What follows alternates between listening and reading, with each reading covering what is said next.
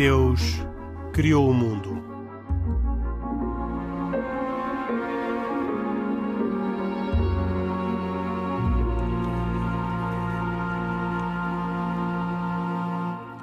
Boa noite. Esta é mais uma edição de E Deus Criou o Mundo, um programa que tem autoria e produção de Carlos Quevedo e hoje com a participação de Isaac Assor, judeu, e Pedro Gil, católico.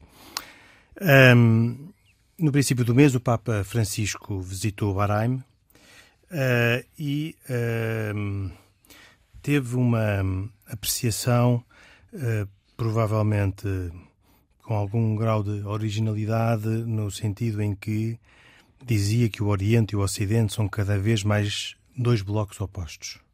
Estão cada vez mais distantes um do outro e cada vez é mais frágil o equilíbrio entre estes dois blocos. Uh, fala mesmo de que, uh, refere-se mesmo com a expressão uh, encontramos-nos a cambalear à beira de um equilíbrio frágil. O Pedro Gil é certo que, sendo católico, fala a título pessoal e, mesmo sendo católico, não sabe as razões que levam o Papa a dizer certas coisas. Já sei, já fui advertido para esse facto mas ainda assim provavelmente é de entre os uh, participantes no programa aquele que poderá melhor explicar o que é que o Papa quis dizer com isto e o que é que um, ehm, está por detrás desta afirmação do Papa que um, ehm, que é muito expressiva nesta altura em que de facto uh, se, se, olha para o mapa e se vê uh, a invasão da Rússia do Oriente para o Ocidente. Sim, nós temos aí um, um, confronto evidente entre uma zona geograficamente oriental e outra ocidental, embora eu, eu diria que, que essa não é a única leitura, ou pelo menos essa não é certamente o único aspecto do atual ambiente de conflito que o Papa quer sublinhar. Um, porque ele já há muito tempo que anda dizendo que, que vivemos uma terceira guerra mundial de prestações e ele o que verifica é que existem muitos teatros de guerra alguns dos quais estão fora do nosso alcance eh, visual e até às vezes fora do nosso alcance afetivo. Já desapareceram do nosso mapa, continuando a existir.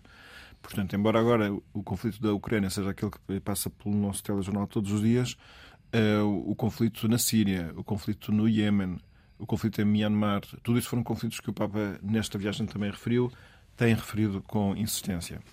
E ele considera que aí há um grande confronto entre forças e, e nesta viagem ele, ele, voltou a referir aquilo que também já referiu alguma vez, que é verificar que muitas vezes as guerras não têm menos interesses políticos, propriamente interesses económicos. Ele fala em concreto também da indústria do armamento, como que a querer insinuar que se pense mais de onde é que vem essa fonte de conflitos, não é? e em que medida é que esses interesses são fortes, são importantes e, e que possam ser fatores condicionantes do desencadear de vários destes conflitos. Isto é para dizer que eu, embora a expressão Ocidente e Oriente não seja apenas geográfica e faça lembrar um bocado uh, também duas visões da, da humanidade, eu, eu, contudo, eu julgo que é uma, uma expressão que é um símbolo da quantidade de conflitos que estão presentes hoje em dia no mundo. Portanto, eu não, não consigo ler, pelo menos, assim muito bem quais é que são estes blocos que o Papa está a referir. Agora, na, no discurso mas, mas que. é um comentário restringido à Europa. Uh, pois é que antes, quando se falava do Oriente, falava-se de um Oriente distante. Mas eh, não sei se por sugestão dos acontecimentos recentes, se porque seja mesmo essa a intenção do Papa, eh, porque depois fala do tal equilíbrio frágil e da, da Terceira Guerra Mundial, etc., se ele não está a falar de um Ocidente e de um Oriente uh, na Europa, que aquilo que quase, uh, talvez com a cortina de ferro mais empurrada para o lado da Rússia do que, do que no tempo da Guerra Fria. Talvez, mas eu não sei se está fora do, da maneira de olhar do Papa a existência de uma China, não é? A existência de uns Estados Unidos, embora os Estados Unidos colocamos tipicamente lá do Ocidente, mas se fosse só do âmbito europeu, então os Estados Unidos saltavam fora. Pronto, eu não consigo decifrar por completo. Efetivamente, eu não consigo ler as intenções do Papa. Portanto, não sei. Eu gostava, eu, há aqui uma, uma curiosidade que eu acho que, uh, infelizmente, se calhar esta análise não é feita uh, pela maioria, se não, se não pela totalidade dos órgãos sociais, dos órgãos de comunicação social. A curiosidade de, desta 39 visita do Papa, internacional, visita internacional, ser a décima a países de maioria muçulmana.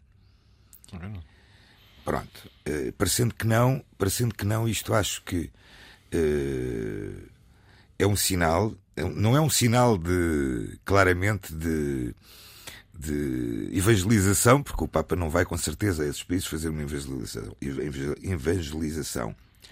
Mas a verdade é que eu acho que o exemplo do Bahrein também, já agora fazendo um pequeno à parte, o Bahrein, o Bahrein eh, é um país que tem tido tolerância religiosa.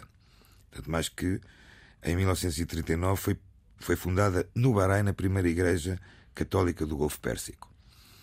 Uh, ou seja, eu acho que o Papa Francisco, é a minha opinião, outra vez eu não sou nenhum analista político, nem nada que se pareça, nem, nem anseia ser. Uh, as viagens do Papa aliadas uh, à situação internacional, que, como falaste muito bem, Pedro, uh, Ucrânia-Rússia, mas não é só Ucrânia-Rússia. Infelizmente, vivemos num mundo cheio de, de um mundo bélico, por assim dizer. Pouco se fala no que acontece na Síria, dos, das milhares e milhares e milhares e milhares de mortos que já estão a acontecer, que aconteceram até hoje na Síria e em outros países. O que é que vai na cabeça do Papa? Muito dificilmente conseguiremos lá chegar. Agora, a verdade é esta: a verdade é que parece-me que o facto dele uh, querer mesmo entrar num debate uh, que não é um debate somente religioso, mas também um debate político, de forma, de alguma forma, também a querer ter um papel na, na, na cabeça de, de, dirigentes internacionais, é, de, é altamente louvar.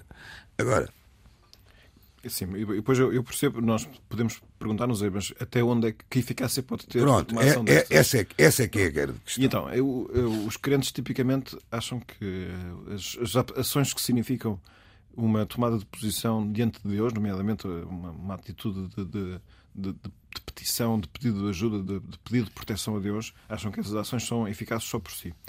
E, e, e esta, eu, eu acho que já que disseste muito bem, o, eu não sabia que eram 10 os, os países muçulmanos que o Baba estava é visitando, mas nós sabemos que na, na, na, é que é uma porcentagem é que é uma porcentagem muito grande. No roteiro das suas viagens nós vamos encontrar viagens a sítios muito estranhos cuja motivação é o, o Papa ir apoiar sítios onde existam experiências eficazes de tolerância, de convivência pacífica entre oh Pedro, atenção, atenção que o Bahrein, o Bahrein, o Papa teve também, teve, desculpa ter interrompido outra vez, no Bahrein, o Papa fez a menção claramente à tolerância do facto da Igreja, primeira Igreja Católica do Golfo Pérsico, mas também muito claramente condenou a, pena, a existência ainda da pena de morte e pediu urgentemente o reconhecimento das mulheres na vida pública que continua sem existir. Sim, ele teve posições muito corajosas e corajosas não, não, para um Não alterou o discurso não, não, não. Uh, para o, uh, ajustar à realidade onde estava. Não, não. não. Uh, aliás, esse por acaso esse é um ponto aqui que devemos trabalhar um bocadinho mais, porque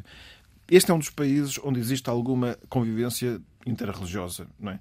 O, Bahrein é um país com uma população de 1 milhão e 600 mil Sim. habitantes, tem cerca de 100 mil católicos, cristãos, não sei se são exclusivamente católicos, o que é uma percentagem notável. Eh, e o Papa esteve com essa comunidade.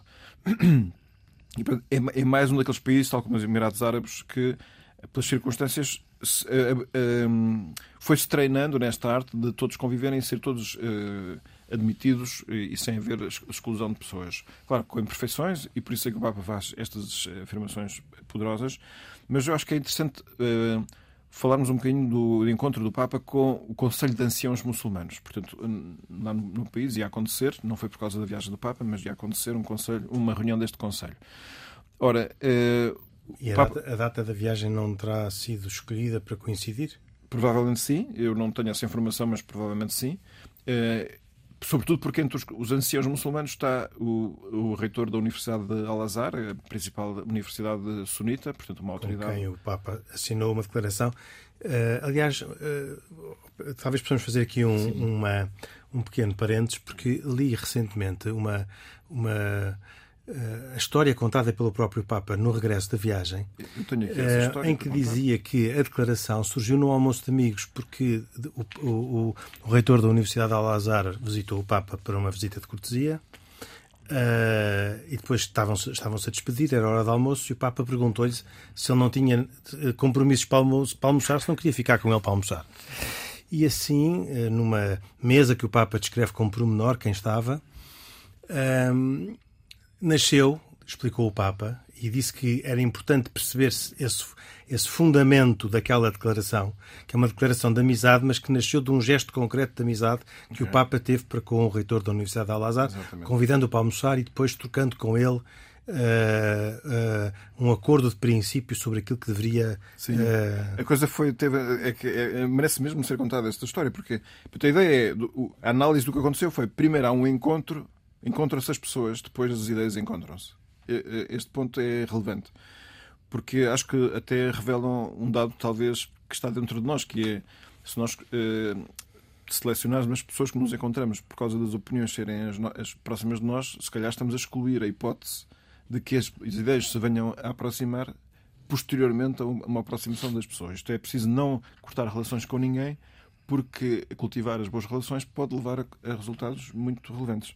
E ele, de facto, foi assim. Uh, tiveram uma visita de cortesia. O, o, Papa até diz que não, nem sabia o nome de quem é que era o, reitor de Al-Azhar, não é? Portanto, mas pronto, ele lá esteve. E depois, quando ele se ia embora, o Papa fez assim, uma pergunta assim, meio simples, dizer, onde é que vais almoçar?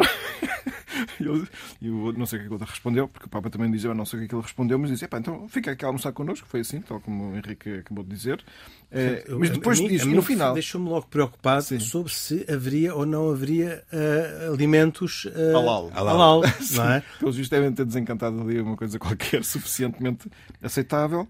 É, mas no final daquela conversa que terá sido muito fraterna, que vem aqui o Papa a dizer, é, não sei quem teve a ideia, e o Papa nem sequer sabe dizer quem teve a ideia, porquê que não escrevemos sobre esta reunião? E assim nasceu o documento da Abu Dhabi, o documento da Declaração da Fraternidade Humana. Os dois secretários puseram-se a trabalhar, com um rascunho a ir para lá, um rascunho a vir para cá, um a ir, estou a citar o Papa, um a ir, outro a voltar. E no, no final aproveitámos a reunião em Abu Dhabi, quando se encontraram lá, para o publicar. E depois, a frase que é importante, acho eu mais importante de todas, que é era uma coisa de Deus. De Deus. Não se pode compreender o contrário, porque nenhum de nós tinha isso na cabeça quando se encontrou saiu durante um almoço amigável e isso é uma coisa importante. E depois daqui nasce a inspiração para ele escrever um documento só para os cristãos, ou pensado sobretudo para os cristãos, que é a Fratelli Tutti, uma encíclica sobre a fraternidade humana. Bom, isto é para dizer que o, o Papa... ao Conselho dos Anciãos. É, o, o, o Papa, quando esteve com eles, esteve-lhe a dizer, que, esteve a dizer, por um lado, que estas crises mundiais são crises espirituais. Este ponto, esse ponto é uma chave de leitura que têm as pessoas crentes é que também pode haver muitos interesses económicos e problemas variados, que também existem, são circunstâncias reais. Porém, em última análise, uh, os conflitos multiplicam-se se as pessoas se distanciarem de Deus. E por isso ele propôs, até nesse discurso que fez diante desses anciãos muçulmanos, que havia três linhas de atuação que eles deviam cuidar. A primeira, oração. Isto parece uma coisa pouco prática para diplomacia, mas, em primeiro lugar, oração. É, quanto muçulmanos e cristãos, quanto mais eh, rezassem a Deus, portanto, se dirigissem ao poder de Deus que acreditam que está vivo para intervir, as coisas também se solucionam. Depois, educação. Portanto, o esforço por eh, gerar mentalidades e expandi-las em ordem a que os valores da fraternidade humana sejam incorporados. Todo o esforço da declaração da fraternidade humana, a fraternidade tem a ver com isso. E depois, ação é uma ação concertada à medida possível, fazer coisas em conjunto. É, portanto, não, quando, quando os temas sejam de interesse da humanidade, das pessoas, não ter medo de fazer parcerias e sem olhar à, à condição ou à crença das pessoas. Isso foi assim a, a, grande linha de proposta que o, que o Papa fez e eu acho que tem a ver com esse otimismo grande que ele tem de que, de que a força da fraternidade é muito grande e que ele, ele considera que é uma força que é uma força antídoto das forças de desagressão e de conflito. ele está muito confiante que esta é a tarefa principal que têm os líderes religiosos hoje em dia. Portanto, que cada vez mais a humanidade, por agora, está a caminhar no sentido do conflito, que pode ser um conflito de consequências irreversíveis, e ele considera que as forças religiosas são aquelas que vão poder contrariar toda essa lógica. E esse, é, acho que encontramos aqui um dos princípios fundamentais da atuação do Papa. Embora também deva dizer que uma das coisas que o Papa falou, eh, e falou em concreto na conferência de imprensa final de regresso eh, a Roma, eh, foi mais uma vez que ele queria com esta viagem duas coisas. Um, um, incentivar o diálogo interreligioso, que já estamos aqui a conversar, e também o diálogo ecuménico, isto é, entre cristãos separados, porque ali também esteve o patriarca de Constantinopla, que é a autoridade máxima do mundo religioso ortodoxo, é? cristão. É, portanto, não é o Patriarca de Moscovo. Embora com o reconhecimento em crise agora pelo Patriarca Sim, de Moscovo. agora as divisões são muitas, mas quer dizer, o Patriarca, o Patriarca de Moscovo pode uh, afirmar o seu distanciamento, mas não consegue negar um facto, que é o facto de que na sede de Constantinopla é a sede de, de André, portanto, que é o, o, o, irmão de Pedro, de um dos apóstolos, e portanto não, nunca deixará de ter primazia. É, é um facto, é são simplesmente factos. Mas uma das coisas que o, que o Papa tentou fazer foi também incentivar o, o diálogo inter-islâmico. Portanto, uh, esse é um mundo que nós mas, mas conhecemos aí, pouco. Aí, aí, não vai conseguir ter muito. É, é, mas eu vou aqui citar o que é que o Papa disse aqui na conferência. Um, o elemento muçulmano para, para poder ajudar-nos a perceber sim. o problema. Mas do ponto de vista islâmico, ouvi atentamente os três discursos do grande imã de Al-Azhar, diz o Papa nesta conferência de imprensa, e fiquei impressionado com a forma como ele insistiu tanto no diálogo intra-islâmico. Não para apagar as diferenças, mas para se entenderem e trabalharem juntos não, para não estarem uns contra os outros. E depois ele fala dos cristãos, o Papa. Nós, os cristãos, temos uma história um bocado feia de diferenças que nos levou a guerras religiosas, católicos contra ortodoxos ou contra luteranos. Agora, graças a Deus, depois do concílio, há uma aproximação, podemos dialogar e trabalhar juntos, isto é importante, dando o testemunho de fazer o bem aos outros. Depois os especialistas, os teólogos, vão discutir coisas teológicas, mas devemos caminhar juntos como crentes, como amigos, como irmãos, fazendo o bem. Aliás, nós recordamos que isso foi aquilo que o Papa disse eh, quando nós aqui do programa estivemos com, com ele, ele vendo quem é que nós éramos, portanto, uma, um, de um programa de rádio com vozes das várias religiões, ele dizia todos juntos, não é? Todos juntos, foi o que ele disse. Portanto, ele, ele, ele acredita muito na, na força interior às pessoas, que acredita também muito em Deus, mas acha que as pessoas, nessa disposição que nós temos para nos darmos uns com os outros, somos em parte um certo reflexo da realidade que há em Deus e, portanto, que essa é a linguagem certa, é aquela que funciona. Por isso ele desconfia imenso da linguagem da, da guerra, porque assim, mesmo que uma parte ganhe por força da violência, os problemas não, so, não ficam resolvidos, ficam ali todos latentemente a apodrecer e, portanto, com o potencial de gerar conflitos mais tarde. Isaac, o Papa nesta visita pedia um maior diálogo. Este maior diálogo eh, tem uma expressão de diálogo interreligioso ou, tem, ou é só um diálogo diplomático e político eh, nas, nas instâncias apropriadas? Eu, eu penso e eu, eu, tenho quase a certeza, ou quase a certeza absoluta, que o Papa Francisco aquilo que pretende é um diálogo muito para além do diálogo uh, político. Uh, Uh, sobretudo um diálogo não político. Um, não? Sobretudo um diálogo não político. Uh, aliás, uh, não vem bem a propósito, mas aqui no início, do, no início deste mês, o, isto a propósito do, do, do diálogo, o, o, afastado Grão Rabino de Moscovo foi recebido pelo Papa numa audiência íntima que tiveram no início de novembro para discutirem e falarem sobre a questão russa e ucraniana, obviamente, mas porque, desculpem, por, por que razão é que o, é que o ex-grão rabino de Moscou se encontra com o Papa? Podia-se ter encontrado com, com um outro qualquer dignatário muçulmano, não, mas encontrou-se com o Papa Francisco. Uhum. Portanto, que é, no fundo, uma voz, hoje em dia, se calhar a única voz mundial que apela a este diálogo que não é só o diálogo político, mas sim o diálogo muito para além do político. Pois, pois. Este, Isto é a impressão que eu tenho. Não sabemos se o Papa convidou esse rabino a almoçar, não. Isso não sei. Pois, aí se calhar. Daí por ter Não, aí derivado tinha resolvido o não. problema se foi em Roma, portanto tinha ido ao catering que nos fez também. Ah, que lá. muito bom, César, muito bom. Muito bem. Eh, Por falar no Grande Rabino, aqui um tema que foi selecionado eh, e que tem a ver com uma certa desproporção entre o número de judeus e o número eh, de judeus confessos, praticantes, que eh, serão talvez 0,2% da população mundial, contra os 31,2% dos católicos e os 24,1% dos muçulmanos. Ahm, eh, mas que depois, eh, relativamente aos, aos grandes galardões eh, científicos, académicos, etc., ehm, têm uma, uma expressão muito maior do que 0,2%. E a pergunta que eh, nos é sugerida é, eh, Isaac Assor, como é que se explica o extraordinário contributo da minoria judia no mundo, dando-lhe uma importância, rel- eh, uma importância objetiva que não corresponde à expressão relativa da população É judaica. uma pergunta interessante, é uma pergunta interessante e que me levou a mim, que sabia desta pergunta, fazer algum preparo sobre a resposta que ia dar e, e estou altamente surpreendido com muitas das coisas que, que, que, que analisei e consegui analisar. E se me der um bocadinho de tempo, não vai ser muito, Eu eu vou dar cinco razões. A primeira razão tem a ver com um síndrome, chamamos-lhe um síndrome, o síndrome de David e Golias, Eh, que é, eh, ou seja, significa que considerando-os um grupo frequentemente rep- reprimido, os judeus tiveram sempre que se esfor- esforçar mais e mais para estarem por cima.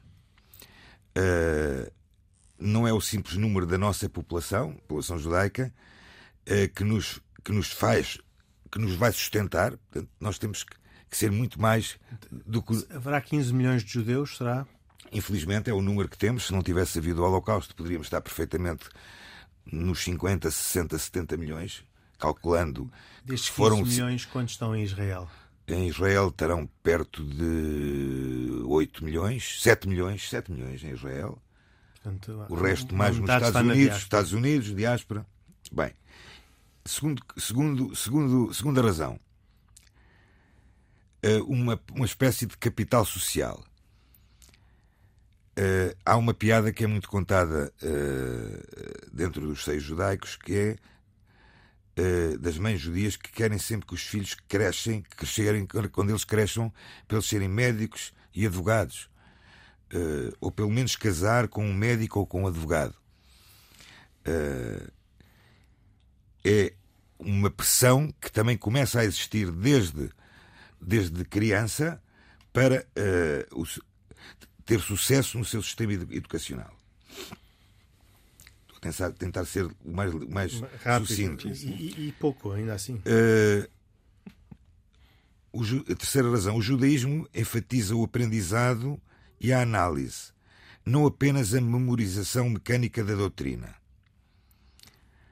O estereótipo de dois judeus, três opiniões, está profu- profundamente enraizado nisto, nesta cultura. Não aceitamos nada pelo valor nominal e ansiamos saber sempre o porquê. E como é que acontece em cada situação que a vida que nos coloca. Não valorizamos tanto como outras religiões o dogma. Depois temos um- uma outra questão que é o mecanismo de. Pode ser uma explicação para que a Igreja Católica tenha poucos galardoados e. ou não?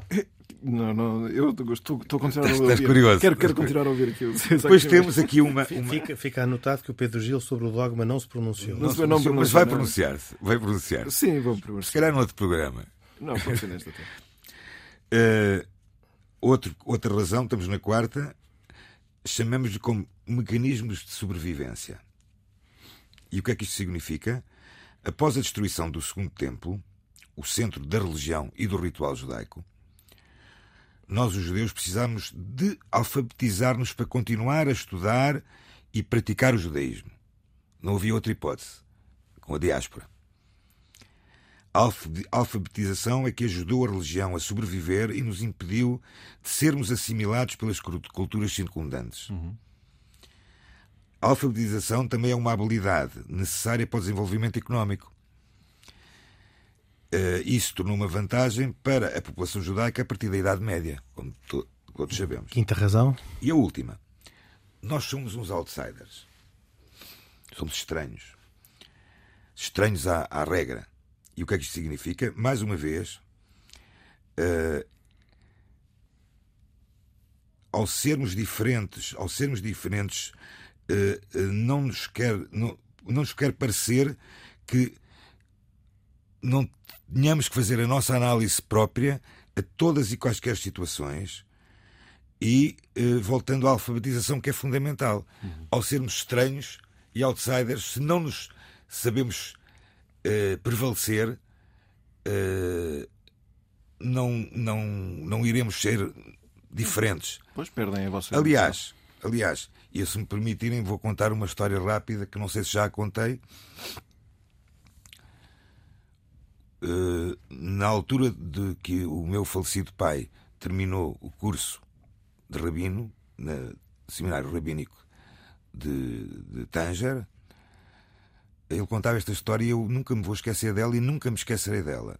Ele dizia assim: o rabino-chefe virou-se para todos os rabinos recém-formados e disse-lhes assim: Os senhores estão aptos a serem rabinos e líderes religiosos em qualquer comunidade do mundo. Mas estudem tenham uma outra profissão. Sejam médicos, sejam advogados. Não se dediquem somente à religião. Eh, porque a religião, como negócio, não é boa. E é verdade. E é verdade. Isto, isto, isto, estamos a falar de algo passado há 80 anos uhum. e que, se voltarmos para os tempos de Maimónides, Sim. Maimónides era o quê? Médico. um grande sábio judeu, ah, um dos maiores comentadores, se não o maior comentador da Torá, e era médico, foi conselheiro do, do, do sultão, era astrónomo. Ou seja, isto é a minha análise a essa, a essa questão. Pedro Gil. Uh... Aliás, aliás, desculpe só terminar. Muitos desses galardoados são judeus porque são judeus de pai e de mãe. Ou seja, são judeus. Não quer dizer que sejam praticantes. Ou seja, dizer, são... ou seja os, não deixam de, ser, de, de, se assumir como judeus, mas muito provavelmente serão aqueles que, muitos deles que se calhar vão num um dia. Poderão ser, mas não deixam de ser judeus. Uhum.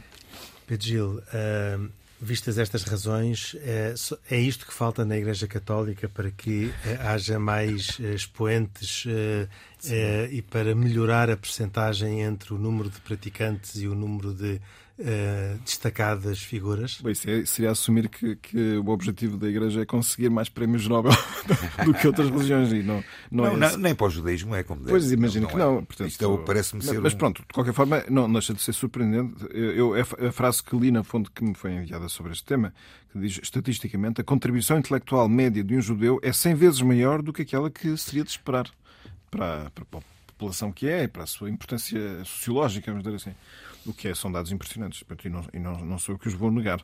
Portanto, acho admirável. Acho que, imagino que tenha a ver com o facto de aquilo que o Isaac disse, que, que no povo judeu se ensina a ler a toda a gente, não é? Até por causa da leitura da Escritura. Imagino que em geral será assim, portanto existe. Eu, a primeira vez que li um, trecho dos profetas na sinagoga de Lisboa, tinha 5 anos. 5 anos, portanto, isto, isto, é uma coisa que nem dá para. Eh, um trecho, quer dizer, um trecho, e não era só um trecho, era um trecho bem bem grande. Pronto, já, houve, já havia muito trabalho por trás. Pronto, já eu se vê... provavelmente não, não me lembro, mas provavelmente não sabia ler português nessa altura.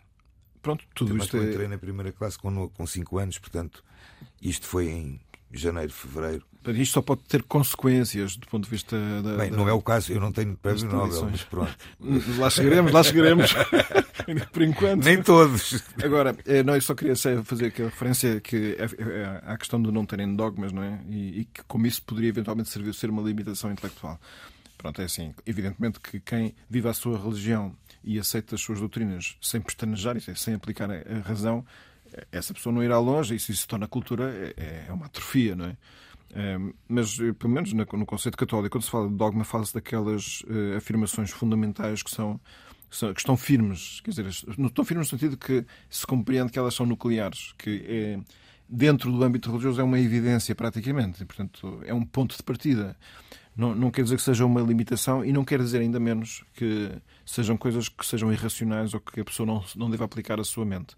Mas eu sei que é muito frequente dizer que para uma pessoa que é dogmática, tipicamente é um obstinado, é um teimoso, é uma pessoa que, que não quer, é cego, pronto. Mas eu acho que esse não é o conceito verdadeiro do, dos dogmas cristãos, são aqueles pontos mais valiosos e nucleares cuja exposição é possível a ser feita e cuja defesa também é possível a ser feita, e cuja intelecção também é possível a ser feita. Defesa.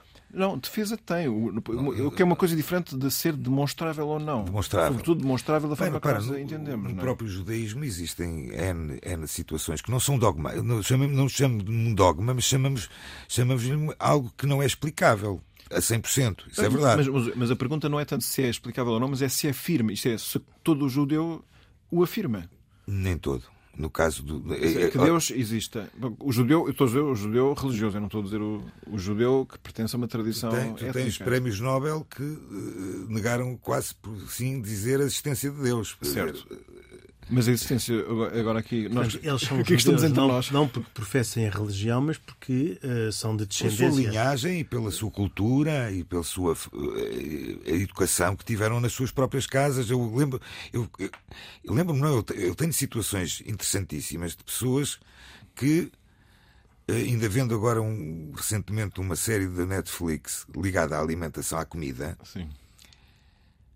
Uh, o tipo que faz a, a, a série, ele é judeu. Ele afirma-se completamente judeu.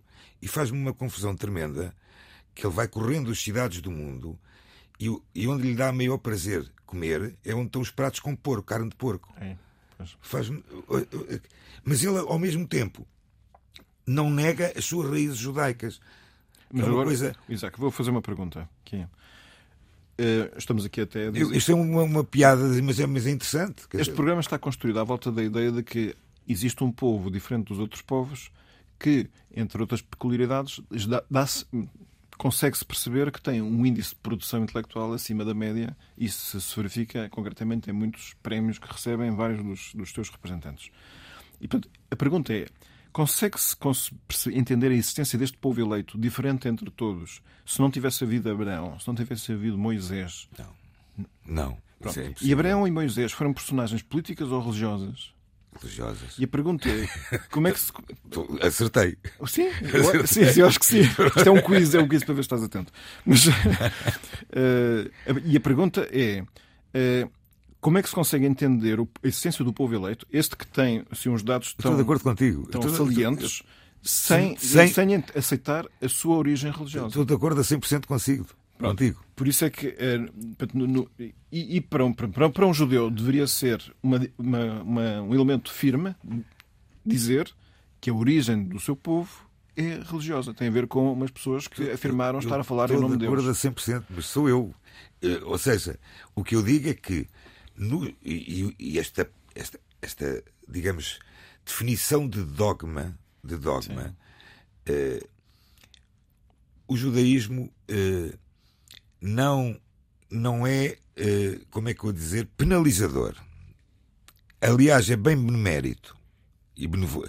Ou seja, voltando à questão do dia de Yom Kippur, a pessoa vai, vai, acabou o dia de Kippur, e volta a fazer todos os pecados, todos que. Sim, até uh, o próximo. Até ou, próximo seja, ou seja, eu não acredito que nenhum desse, nenhuma dessas pessoas, ou 99% dessas pessoas que não cumprem o judaísmo como uma religião, não tenham uma base religiosa por trás, senão. Não, senão Senão é um, é um bocadinho um, um, absurdo a existência do povo eleito. Exatamente, e por isso é que por, por, por essa razão é que eu a minha defesa, a minha defesa é um bocadinho é como, é como por exemplo, por exemplo, não, o exemplo do povo judeu é o exemplo de um povo que eh, foi, foi, foi destinado, foi eh, se espalhou pelo mundo. Imaginando que não haveria a destruição do segundo templo, o que é que seria? Como é que seria? Seria muito mais concentrado à volta do templo. Ou seja, e, e, e a população judaica provavelmente, provavelmente estaria toda naquela região e não estaria espalhada pelo mundo. Sim.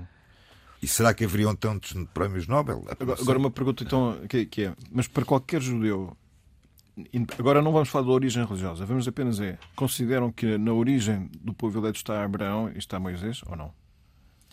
Os, os judeus não crentes porque são dados históricos. Agora, outra coisa é dizer que não, se Abraão estava ou não em ligação com Deus. Nós podemos eventualmente questionar. Tem que acreditar naquilo que tu disseste agora. Pronto. Então, que... isso, é, isso, é, isso eu chamo um dogma. Pronto, é aquelas são os elementos firmes. Mas é um dogma, mas é um dogma que não. Que não, não, não proclamado. Que não, que não os. Que não os uh... Limita, Limita, exatamente. Pois, mas isso é pensar, isso é assumir que no cristianismo os dogmas me limitam e constrangem. Não, são, são simplesmente os elementos definidores. Porque também no cristianismo pode haver quem não aceita o dogma, quem não cumpra o dogma, quem.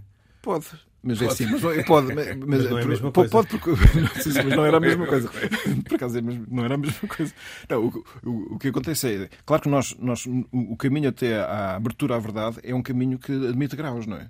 Claro, se um, se um cristão é, afirmar que Jesus pode não ser bem Deus e que na, na Eucaristia pode não estar bem Cristo e que na vida futura pode ser que não haja vida futura, Quer dizer, então ele tem que rever um bocado, ir à procura do catálogo das religiões, a ver se não há uma que lhe se adapte mais aos seus gostos. É? Muito bem, estamos na, na parte final do nosso programa e eu gostava de uh, pedir as vossas recomendações para uh, este final do mês de novembro e princípio do mês de dezembro. Começo talvez pelo Isaac Assur. Bem, então a minha recomendação é um livro recentemente lançado. Uh, do professor Jorge Martins, chamado Os Pessoa na Inquisição, uh, As Origens Judaica e Fidalga de Fernando Pessoa, uh, um livro muito interessante, uh, é um estudo que aprofunda esta última vertente a partir de 205 processos inquisitoriais consultados, em que o Fundão é a localidade mais associada à ascendência judaica de Fernando Pessoa. É um livro com 502 páginas, portanto é um livro longo. A editora é a Âncora e merece a leitura. Muito obrigado, Pedro Gil. Eu, eu, eh, eu, eh, fiquei hoje a saber que existe um livro muito interessante da editora Lucerna que se chama Catecismo da Vida Espiritual, que, cujo autor eh, é Roberto Sará, um cardeal que foi o chefe de um dos departamentos do, do Vaticano durante vários anos e que procura uh, ajudar as pessoas a, a, ter uma introdução àquilo que possa ser a experiência religiosa, espiritual, enfim, de oração de um crente. Eu vou ler passagens da sinopse porque acho que é muito interessante. Pareceu-me, diz ele, que o eclipse de Deus nas nossas sociedades pós-modernas, que a crise dos valores humanos e morais fundamentais e as suas repercussões mesmo na Igreja, onde se constata a confusão propósito da verdade divina revelada, a perda do sentido autêntico da liturgia e o obscurecimento da identidade sacerdotal, tudo isto exigia fortemente a proposta de um verdadeiro catecismo da vida espiritual a todos os fiéis. E, portanto, é uma espécie de catecismo da vida interior, sendo que aqui a vida interior não é a vida do, dos nossos uh, estômagos, não, é a vida do, do nosso espírito, do nosso pensamento. É um catecismo da vida interior e pretende indicar os principais meios de entrada na vida espiritual, com sentido prático e não académico. Portanto, não é uma teoria sobre a vida espiritual, é para pessoas que queiram eh, saber como é que se podiam experimentar fazer essa, essa, essa vivência. E, ele explica que no tempo dos padres da Igreja, esta é uma expressão que se reporta aos primeiros séculos do cristianismo, portanto, no princípio do, da, da história da Igreja, os que se aproximavam da fé, que também tinham um nome estranho de catecúmenos, eram acompanhados durante toda a quaresma por grandes catequeses cujo propósito era permitir que eles percebessem como o batismo que iam receber ia mudar as suas vidas. Ora, este catecismo, organizado em torno dos sacramentos, da oração, da ascese, ou seja, esforço, o esforço interior para se progredir, da liturgia, tem esse mesmo propósito: fazer com que cada consciência apreenda que o seu batismo é o início de uma grande conversão, de um grande regresso ao Pai. parece-me todo o interesse. Eu não li, mas estou com interesse em ler. Então, quando o Pedro Gil ler, depois pode fazer comentários de leitura sobre, sobre o livro. E com isto terminamos mais uma edição de E Deus Criou o Mundo, um programa que teve Isaac Assor, judeu, e Pedro Gil, católico, a participação de Isaac Assor e de Pedro Gil, que aqui voltarão a estar na próxima semana, para um programa que também terá, como hoje, cuidados técnicos de João Carrasco e produção executiva de Cristina Continho. Voltamos dois, oito dias. Até para a semana, se Deus quiser. Boa noite.